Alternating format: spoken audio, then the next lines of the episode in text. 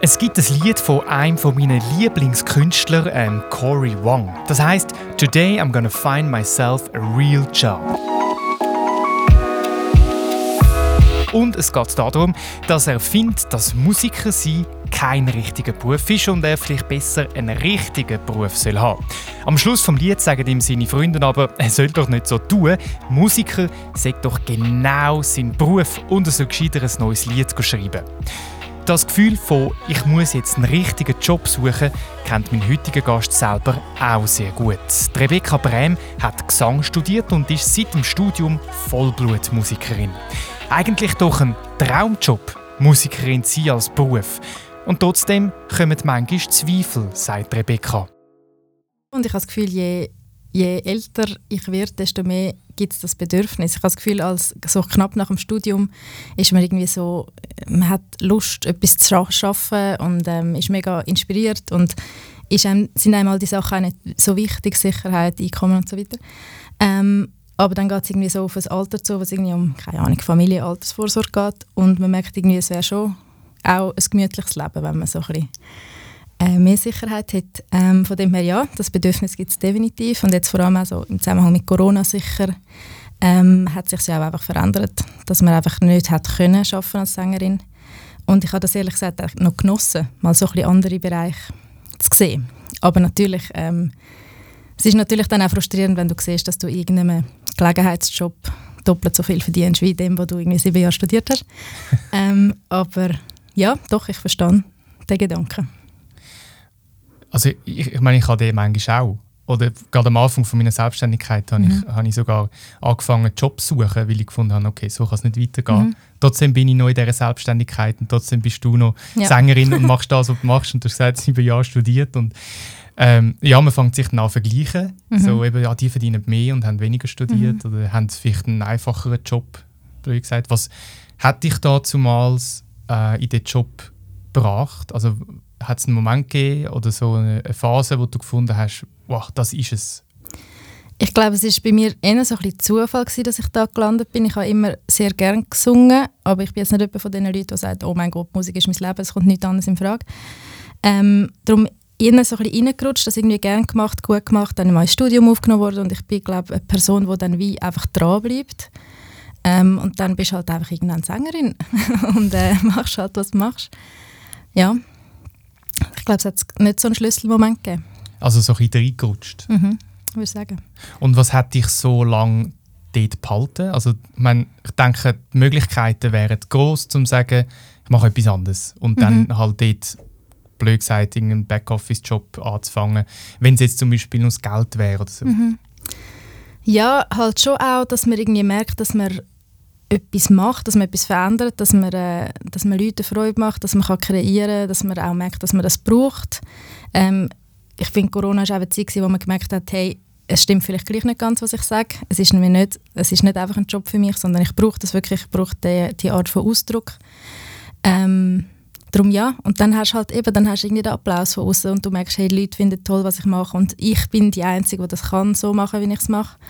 Ähm, und in einem Backoffice-Job wäre das natürlich dann nicht so. Also du identifizierst dich auch mit Sehr, dem, ja. Manchmal ein bisschen zu fest, glaube ich. Was heißt das? ja, das, ich glaube, gerade im selbstständigen Job sowieso, aber gerade als Musikerin ähm, ist schon Gefahr da, dass man, dass man den Fokus extrem auf der Karriere hat und vielleicht auch ein bisschen vergisst, dass man auch mal noch in die Ferien gehen oder ein Wochenende einmal darf einfach frei bleiben. Du bist gerade in der Ferien gewesen. Wie ja. fühlt sich das an?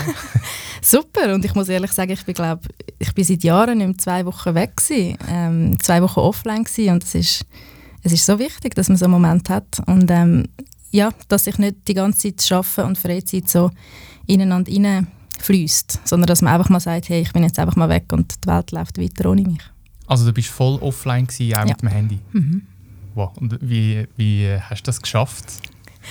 Ähm, ich habe es natürlich recht organisieren vorher, dass ich irgendwie allen sage, dass ich jetzt mal weg bin, dass sich niemand Sorgen macht, dass ich ins Meer bin. Ähm, aber ja, es ist, schon, es ist schon Überwindung und es, ist auch, es gibt unangenehme Momente und man hat irgendwie das Gefühl, hey, habe ich irgendjemanden vergessen und ja. Und wenn man das Handy wieder einstellt, nach zwei Wochen ist schon so, was passiert. Kommt ja, alles. es kommt alles, aber du bist so gleichzeitig ähm, hast hast Angst davor, dass so viele Nachrichten kommen und du hast aber auch Angst davor, dass gar nichts kommt und allen einfach gleich ist, dass du weg bist. Aber äh, ja, doch, speziell. Aber ich, ich, ich mache das noch ab und zu, wenn es irgendwie geht, mal eine Zeit lang offline sein will. Ja, ich finde, das ist auch so ein bisschen, so ein bisschen Mode, nicht? dass man am Morgen als erstes das Handy einstellt und hm. sich berieseln lässt. Ja, total. Ich habe immer probiert, so mindestens eine Woche im Jahr offline mhm. zu sein. Ähm, aber jetzt mit der Selbstständigkeit habe ich schon gemerkt, es ist irgendwie noch schwierig. Ja, ähm, dass ich mal weg von, von, von, der Kommunikation mit Kollegen und so, mhm. das ist voll mhm. okay, das ist voll easy. Und, und eben, man muss einfach organisieren und wenn irgendein Notfall wäre, dann hat man immer noch eine Telefonnummer vom Hotel und mhm. so, wo man kann weitergehen kann. Aber, aber so das, das Geschäftliche, das, das finde ich fast schwieriger und ist aber auch wichtig. Mhm. Also das, Total.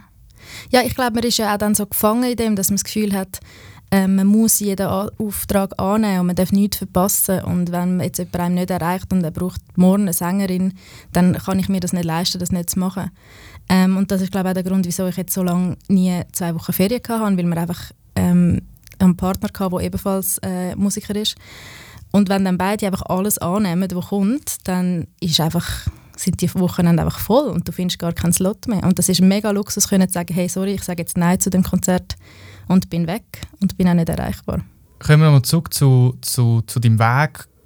Wir stehen am Anfang ähm, das Thema Musik. Wie, wie, wie, wie hat dich das fasziniert? Wie bist du dort reingerutscht? Wieso genau Gesang?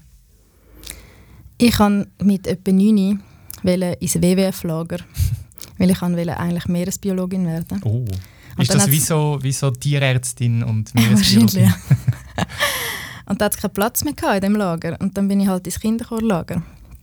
Und ähm, ich kann es dem Fall nicht mehr wirklich sagen. Ich glaube, was wichtig ist für mich an der Musik, und vielleicht ist darum auch Chor am Anfang sehr wichtig, ist so das Miteinander.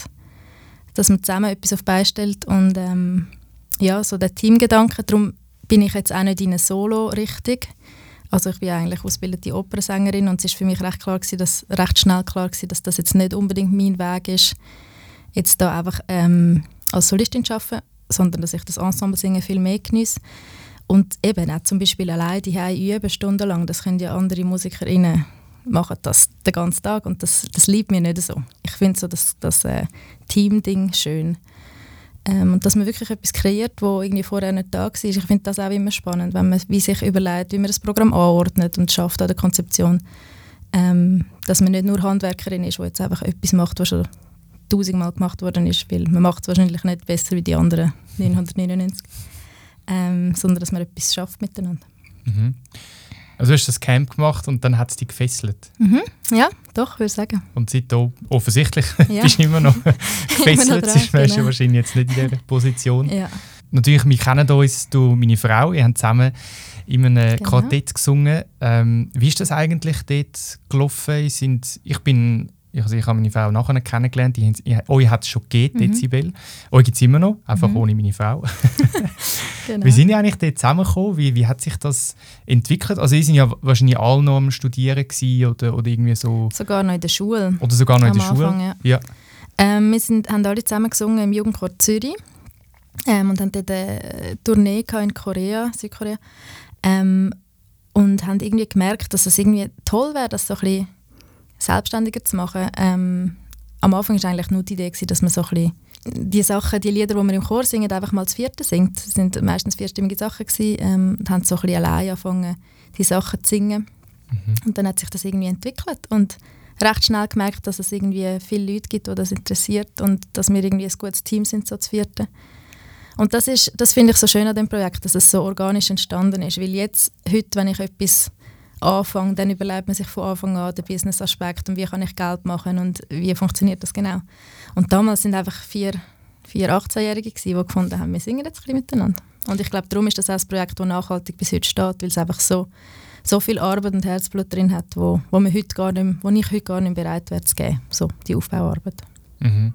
Das ist extrem, äh, also gerade so als Jugendliche hat man, hat man noch so voll die die Kraft und Motivation, etwas zu machen mhm. und, und eben kann auch etwas organisch äh, wachsen lassen. Und ich habe gestern einen Podcast gehört, auch von Cory Wong. Siehst, ich bin voll du Fan. Bist voll Fan.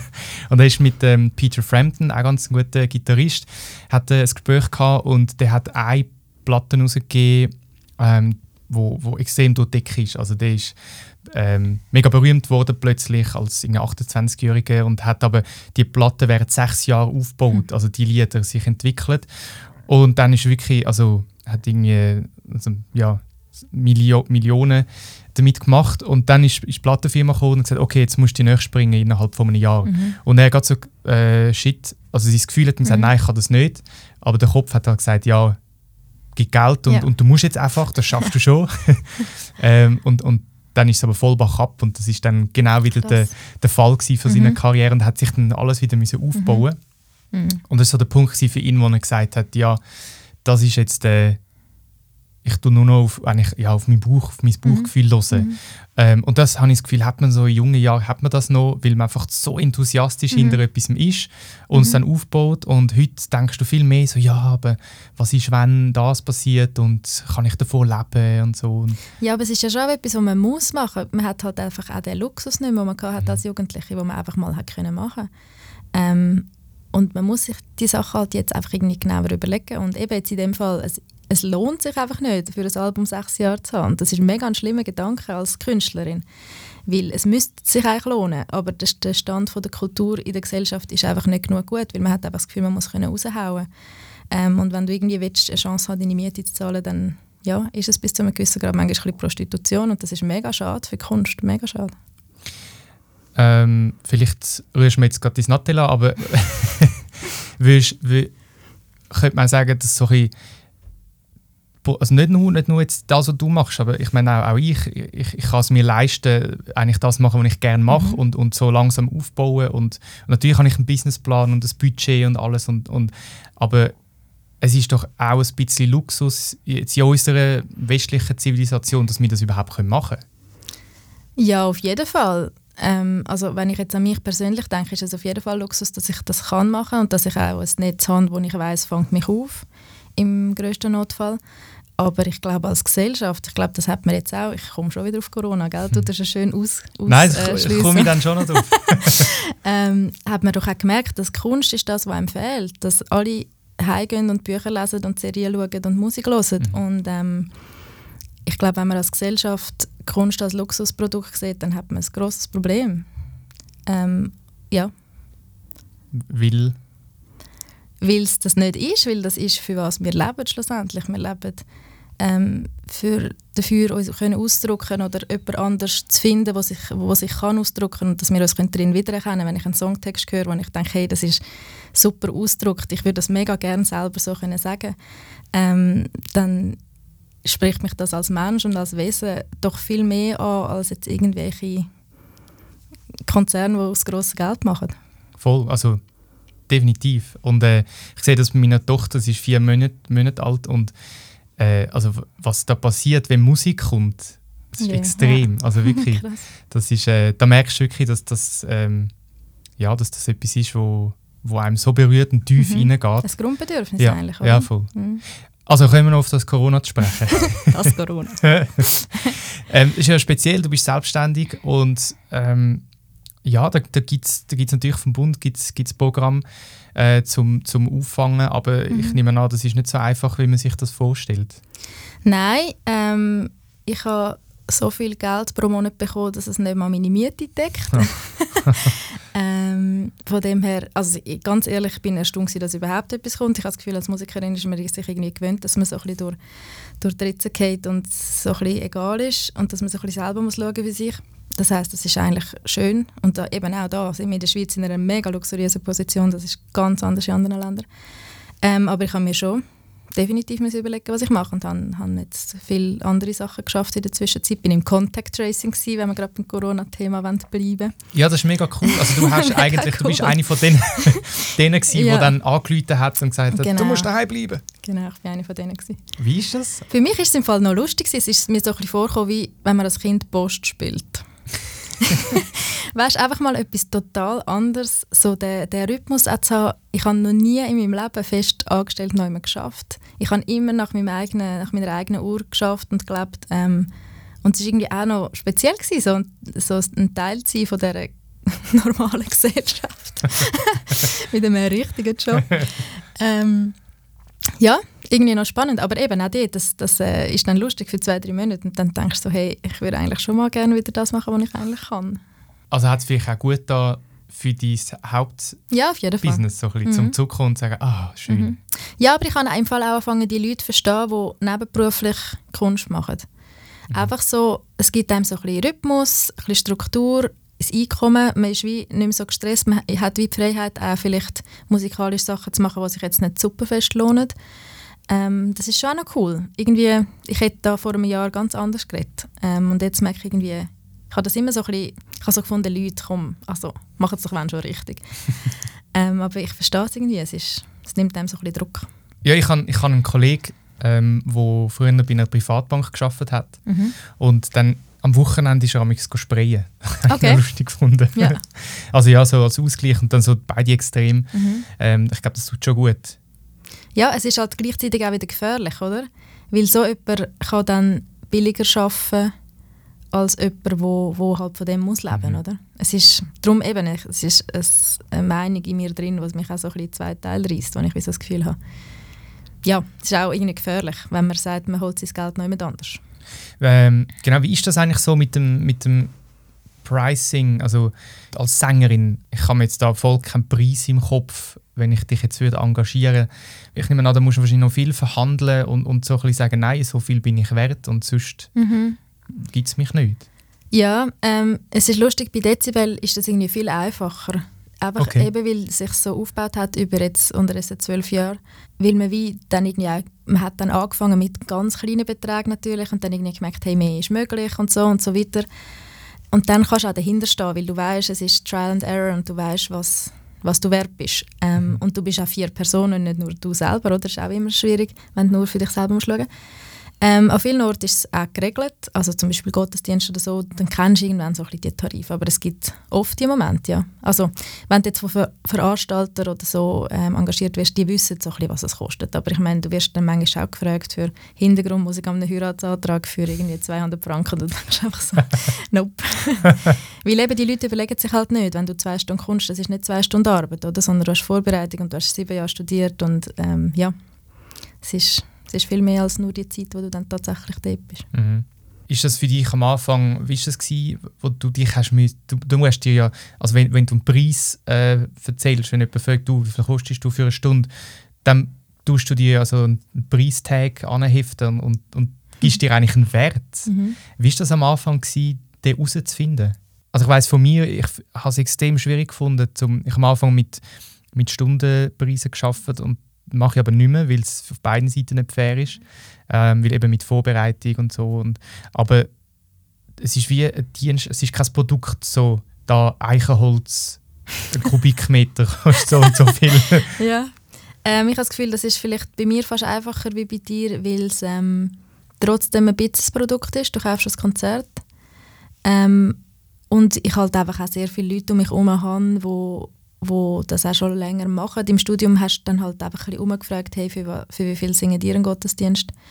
Ähm, ja, von dem her hat sich das irgendwie recht natürlich ergeben. Aber ich habe das Gefühl, man ist definitiv auch bereit, zu tief reinzugehen, weil man einfach irgendwie nicht sich traut, von Anfang an mal die Faust auf den Tisch zu hauen und zu sagen, so, das ist, das ist mein Preis. Und ähm, ja, weil man ja, es kommt immer das Argument, du machst es ja gern. Ähm, und ich hasse das Argument, weil ja, ich mache es gerne, aber andere Leute machen ihren Job auch gerne und ich muss trotzdem Miete zahlen. Ähm, aber das Problem ist, dass ich das wie für mich selber auch jetzt denke. Also das ist wie, ja, gleichzeitig ich mache es ja gerne und es ist ja irgendwie sonst gerade nichts los und ich kann es ja machen und ich habe ja Zeit und dann tust du dich selber schon abverhandeln, bevor überhaupt irgendetwas nach außen ist, oder? Also würdest du sagen, der, der Spruch, äh, mach das, was du gerne machst und das Geld folgt, dann würdest du einen auch ablehnen?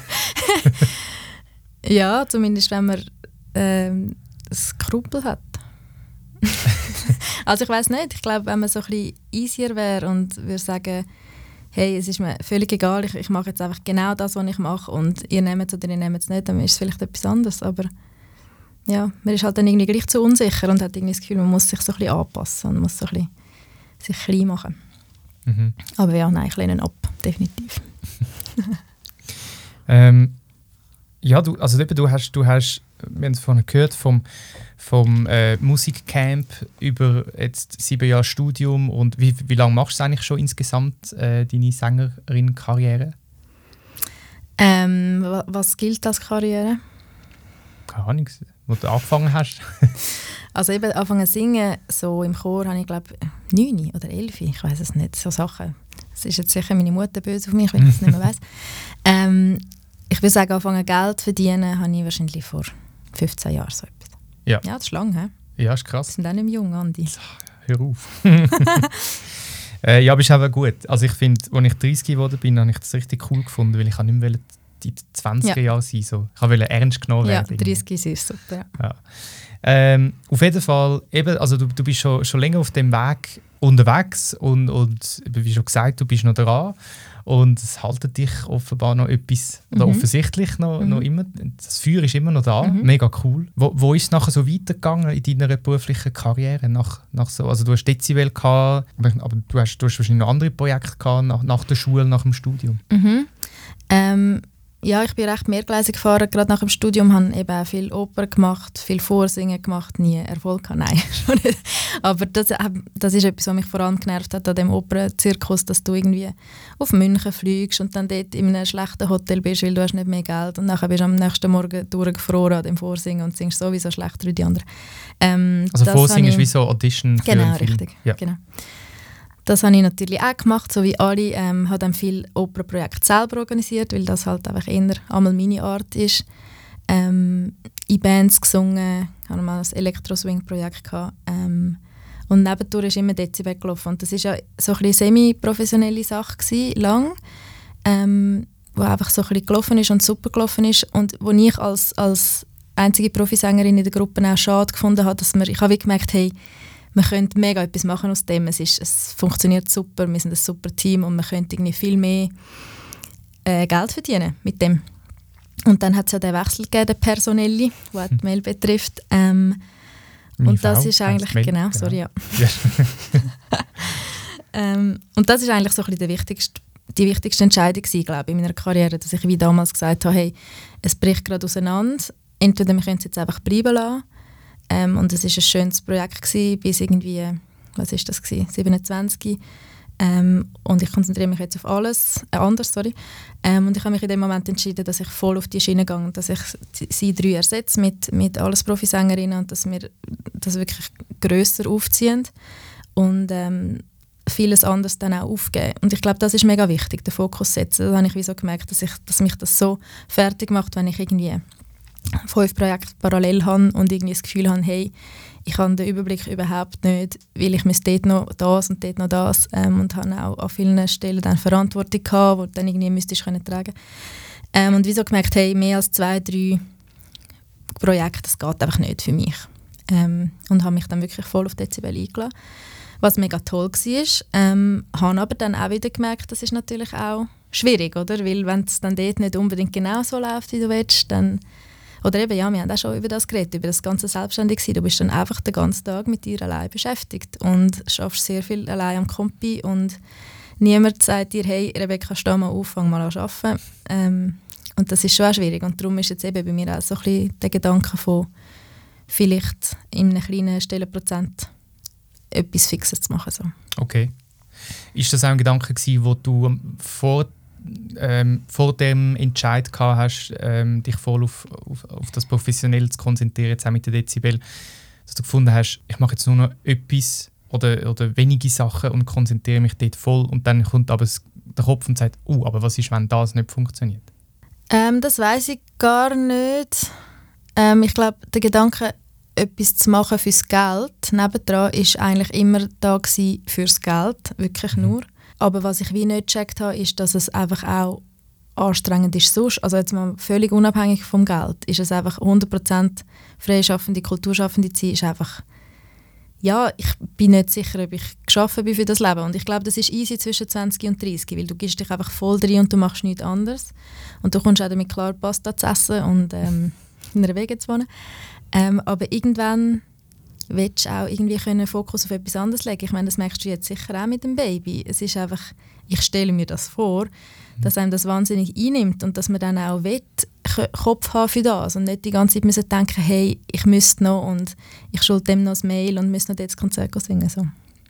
Ja, voll. Aber das Coole ist, ich habe jetzt immer am Montag habe ich so meinen Papi-Tag. Mm. Also noch andere mal Stunden unter der Woche mhm. verteilt, mhm. ähm, bis sie dann in die Krippe kommt. Aber jetzt, ich genieße es hure mal an einem Tag zu sagen, nein, ich mache mhm. jetzt da nichts. Weil am Wochenende schaffe ich mal oder habe ich mhm. ein Nattel an. Und, und das ist so ein Tag, wo ich extra bewusst sage, nein, jetzt mache ich nichts und konzentriere mhm. mich auf, auf mein Kind. Klar, wenn sie schlaft, ähm, dann hast du vielleicht eine Stunde, zwei für dich und dann machst du vielleicht du die Küche mhm. auf und dann mache ich gleich den Laptop mal an. Mhm. Aber wenn sie dann schreit, dann gehe ich zu ihr und, und dann ist das Arbeiten wieder weg. Äh, und das, das hat lustigerweise extrem geholfen. Ich habe gedacht, das stresst mich dann, weil mhm. ich dann mit dem Kopf immer noch mhm. im, im Geschäft bin. Aber es war eigentlich das Gegenteil. Gewesen. Also es hat mir wirklich, äh, können, ich wirklich können abschalten Und in den Momenten, wo ich dann schaffe, habe ich das Gefühl, schaffe ich viel mehr, weil ich weiß, äh, ich habe jetzt genau den mhm. Slot mhm. und dann muss ich das jetzt fertig haben. Mhm. Und das, äh, ja, das ist noch lustig und es funktioniert recht gut bis jetzt. Also Holzanlang. Mhm. aber es ist, ja. ja, aber ich kenne es im Fall mega. Ich habe, ähm, da, mein April war recht frei gewesen. und ich habe gewusst, hey, ich will ein paar Bewerbungen schicken, rausschicken. Ähm, und habe mir das vorgenommen, habe das auf der To-Do-List schön einen Tag nach dem anderen vor mir hergeschoben. Ich habe nichts gemacht den ganzen April. Und dann habe ich irgendwann, ich habe also einen Nebenjob bei so einer Klinik, dort acht Stunden geschafft, den ganzen Tag, bin heim und habe zehn Bewerbungen geschickt. und das ist ich kenne das mega, so das Gefühl von, wenn's, wenn, irgendwie, wenn du gerade dran bist und es, ähm, es ist anstrengend, dann hast du irgendwie einmal fast noch mehr Energie, um etwas wirklich jetzt sagst, jetzt habe ich die Stunde und ich mache jetzt einfach das Beste daraus, anstatt so die endlosen Tage, wo man irgendwie sich selber kann einteilen kann. Es ist ja, es ist, man muss sich irgendwie einfach selber ein austricksen. Würdest du jemandem etwas mitgeben können, der jetzt so ein bisschen sich überlegt, selbstständig zu werden oder vielleicht sogar auch äh, Kunstschaffende werden und, und aber so ein bisschen Zweifel. du lachst. das ist eine schwierige Frage. Ja, sorry, ja weißt du, wo Zweifel hat, so, kann ich das?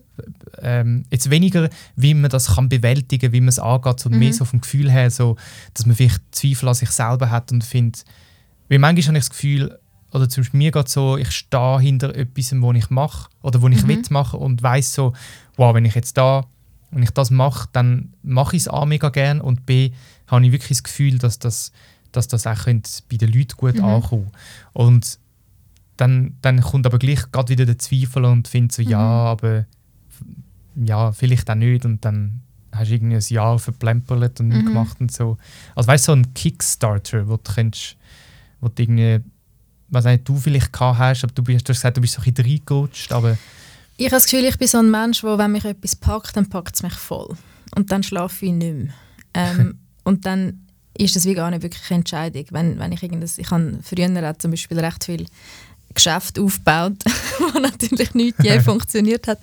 Aber ähm, wenn ich irgendeine Idee habe, dann muss ich irgendwie dranbleiben und ich glaube, das ist mega viel wert.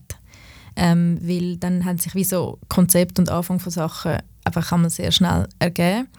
Ähm, ich glaube, das Wichtigste ist, dass man eigentlich egal auf welchem Niveau man sich bewegt, dass man einfach mal rausgeht. Weil ich, ich habe das Gefühl, was man oft falsch macht, oder falsch, keine Ahnung, was man Tendenz hat, ist eben, man macht dann so in seinem stillen Kämmerchen sein Zeug und hat das Gefühl, ja, das ist doch eigentlich schon noch cool, aber ich bin jetzt irgendwie noch nicht parat, es zu zeigen. Und das ist sicher bis zu einem gewissen Grad auch, auch gut. Ich, also ja, musst ja nicht mit halbfertigen Sachen raus, aber irgendwann musst du glaube ich einfach sagen, schau, das ist jetzt, was ich mache und ich gehe jetzt raus mit dem und ich schreibe jetzt, keine Ahnung, jetzt in der in der Corona-Zeit haben ja die Kirchengemeinden nicht singen in der Kirche. Mhm.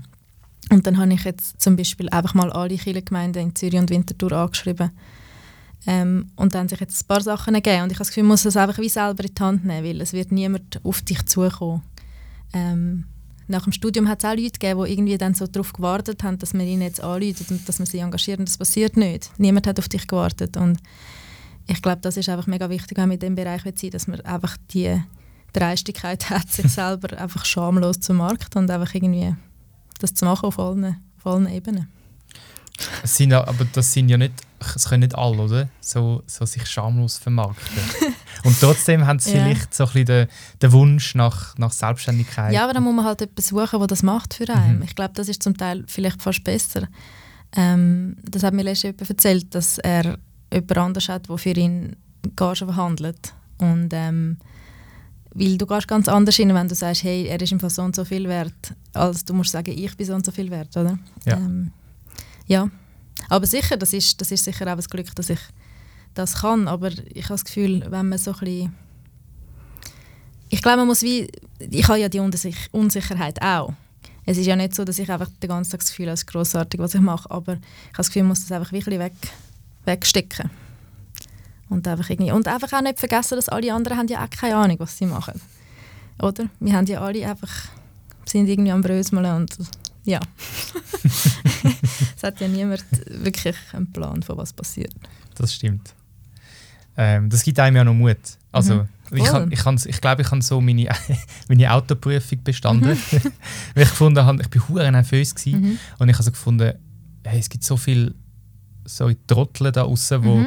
wo, können, wo dürfen Auto fahren. Mhm. Also dann schaffst du das locker. Ja, und dann ist es auch wirklich locker gegangen. Mhm. Und, aber ja, das stimmt, das muss man sich einfach wieder bewusst sein. So, die anderen sind nicht besser. Sie machen es einfach vielleicht schon länger und haben ein bisschen Erfahrung. Oder ja, sie du sind zeigst ja auch nicht nach außen die ganze deine Unsicherheit. Wenn die Leute mich sehen, etwas machen, haben sie vielleicht das Gefühl, ich, kann, ich bin mega sicher in dem Punkt. Aber vielleicht ist es manchmal wirklich ein bisschen fake it till you make it.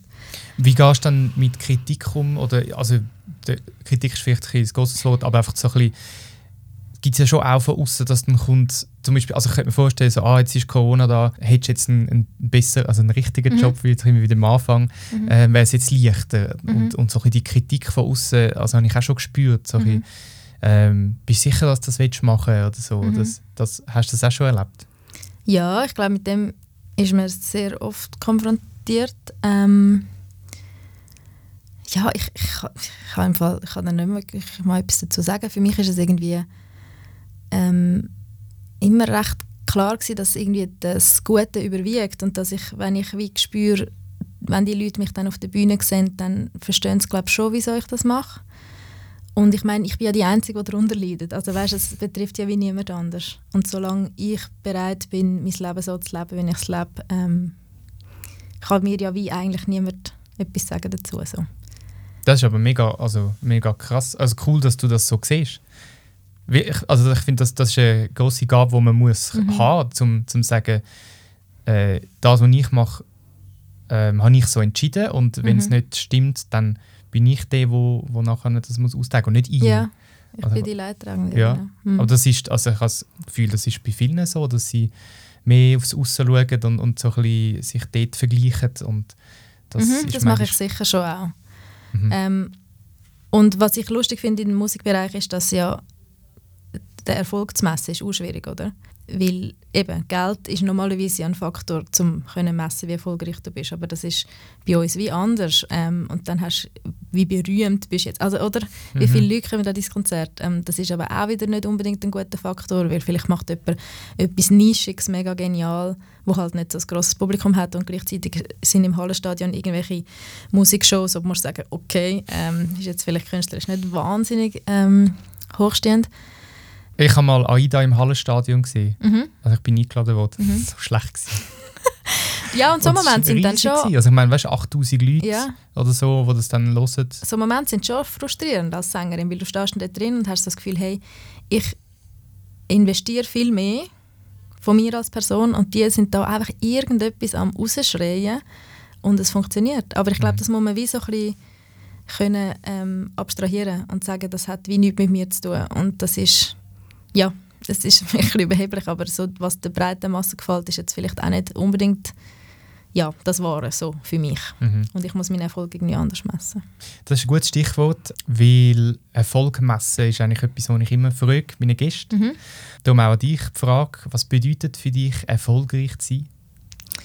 Ich habe, du hast mir das ja vorher schon geschrieben, dass mhm. du mich das fragen Und ich finde es auch schwierig, weil, eben, weil ich in der letzten Zeit gemerkt habe, dass das ähm, Einkommen haben, für mich schon auch viel wert ist und dass mir das auch einen Selbstwert gibt. Das ist etwas, was ich eigentlich nicht zugeben will. Aber ähm, es ist schon irgendwie schön, wenn man sich kann schöne Sachen kaufen. Ähm, aber ich glaube, der Erfolg, den ich spüre, wenn ich auf der Bühne gestanden bin und zwar wirklich mit meinem eigenen Projekt, das ich selber organisiert habe, das ich selber aufgebaut habe, ähm, das ist, glaube ich, viel nachhaltiger. Mhm. Ein nachhaltiges Gefühl von Erfolg. Und das sind auch die Momente, die ich nicht mehr vergesse. Ich könnte dir all die, die Premiere aufzählen in meinem Leben, wo ich, wo ich das Gefühl hatte und wo man wirklich dann so absolut im Höch ist. Ähm, und ich glaube, ja, ich glaube, es gibt schon einen Grund, wieso ich auf der Bühne stehe.